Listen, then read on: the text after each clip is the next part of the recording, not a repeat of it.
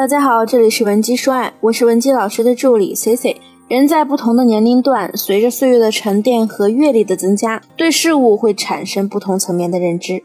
所以，我们也能发现，年龄啊也会决定一个人在不同阶段时的感情状态。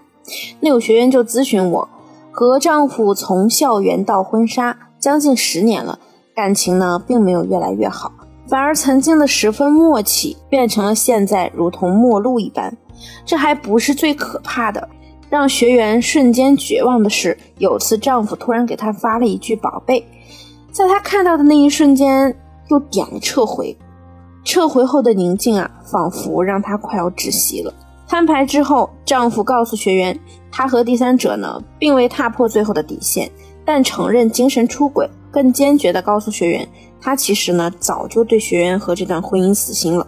只是出于责任，才不愿意捅破最后的窗户纸，得过且过罢了。学员崩溃地问我：“是不是婚姻到了中年总会亮红灯？为什么她一直不曾改变，却被丈夫说因为她导致对婚姻死心？到底人到中年以后，对感情的看法为何产生变化了呢？中年男人眼中的魅力女性究竟是怎样的？那有什么是值得我们学习的呢？”接下来呢，我们就带着这两个疑问开始下面的课程。第一，为什么男人到了中年以后对感情的看法会发生变化？对于三十五岁以下的大部分男人来说，妻子长得漂亮、身材好，能陪伴在自己身边，就能让他们获得满足感。随着孩子的出生、父母的衰老，男人对感情的需求侧重也逐渐的转移。就以三十五岁以上的男人来说。每天睁开眼啊，他们看到的都是在依靠自己的人，而他呢，却没有人可以依靠。可以说，三十五岁以上的男人呢，其实无时无刻是在崩溃的边缘徘徊的。我一个老邻居，夫妻结婚小十年了，越来越能吵架。老房子隔音效果不好，我在卫生间洗漱的时候，总能顺着水管听到他们吵架的内容，大概就是：你能不能好好的把家清理清理啊？看着我都头疼了。要么就是。哎，你能不能别一天天玩手机啊？能不能去做做饭啊之类的？听起来呢，都是一些家常话题。楼上的妻子呢，也在和我偶尔攀谈的时间里抱怨过丈夫，说她丈夫要求越来越高。那时候追她时呢，就知道他是个不善于做家务、做饭的人了。现在呢，倒是开始嫌弃起自己来了，还说啊，男人果然都是大猪蹄子。我还曾经做过一个婚姻讲座，来参加的呢，都是一些。二十五到四十左右的中年人，我在给他们做的问卷中有一项提问是：写出你期望的婚姻生活。答案啊，两极分化很严重。二十五到三十岁左右的男性眼中的爱情呢，往往流于表面，比如说和老婆每年呢能出去旅行几次，互相理解，不玩冷战等等。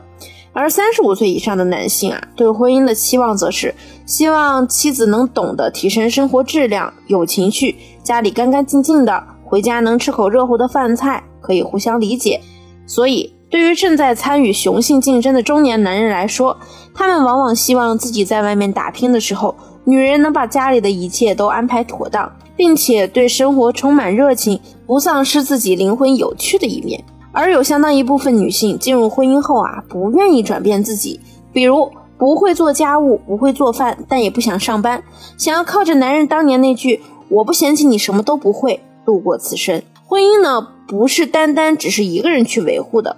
既然选择了彼此，那你也要试着做出一些改变。婚姻开始的几年里，宠你是因为他确实爱你，但是这不能成为你放任自己的理由。好比有些电脑软件需要配套更新才能使用，如果其中一个更新，另一个还在用旧系统，那也无法搭载运行。第二。中年男人眼中的魅力女性究竟是怎么样的？有什么值得我们学习的地方？大家一定要先记住一点：大多数男人呢是不会讨厌一个知性的女人的。很多女性这个时候会说：“我就是大大咧咧的性格，或者我就是走单纯可爱路线的。”这和知性不是很冲突吗？亲爱的，其实这一点都不冲突。生活中呢，很多智慧型的女性，她们总能把少女气息和知性美结合得很好。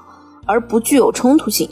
我有一位要好的朋友咪咪，她本身呢是一位全职太太，同时也身兼 vlog 主播。虽然她已经三十八岁了，容貌不再年轻，但婚姻呢却经营的相当好。尤其她丈夫，外表看起来比较严肃，但实际呢，回家之后把她当小女孩一样宠着。用她的话说，她就是一个普通人，也有遇到糟心事儿的时候。但我极少能看到她抱怨生活和丈夫。咪咪说，到了中年呢，经营婚姻的秘诀其实就是九个字：知冷暖、稳情绪、找乐趣。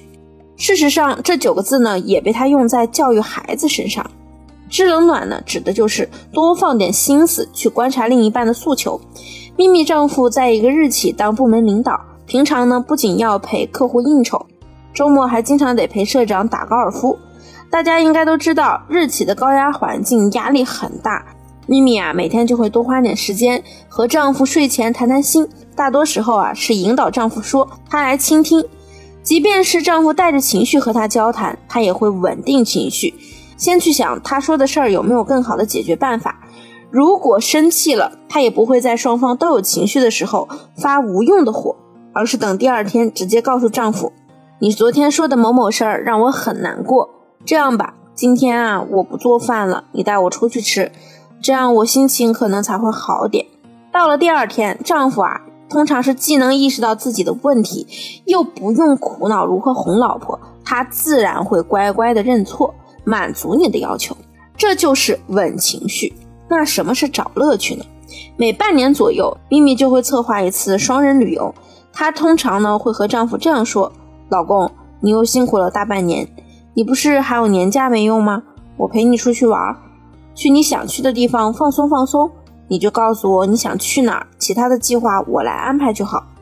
最后一句话呢，一定要说，因为我们都知道男人是种怕麻烦的生物。你如果跟他说出去旅游，然后要让他制定这个那个的方案，本身他平时压力就那么大，这个时候呢，男人就会觉得还不如在家睡一觉。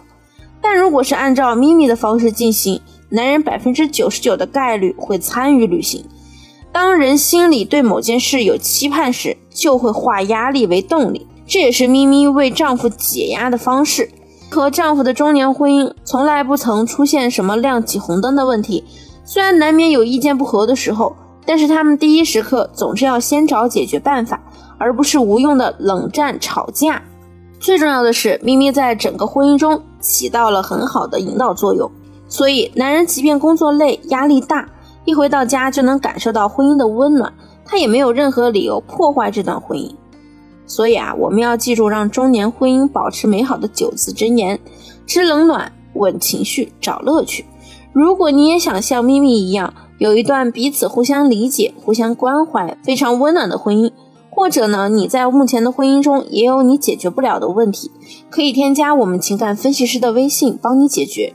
微信添加文姬的小写全拼零零五，发送你的问题给我，我们一定有问必答。好了，今天的节目就到这里了。文姬说爱，迷茫情场，你的得力军师。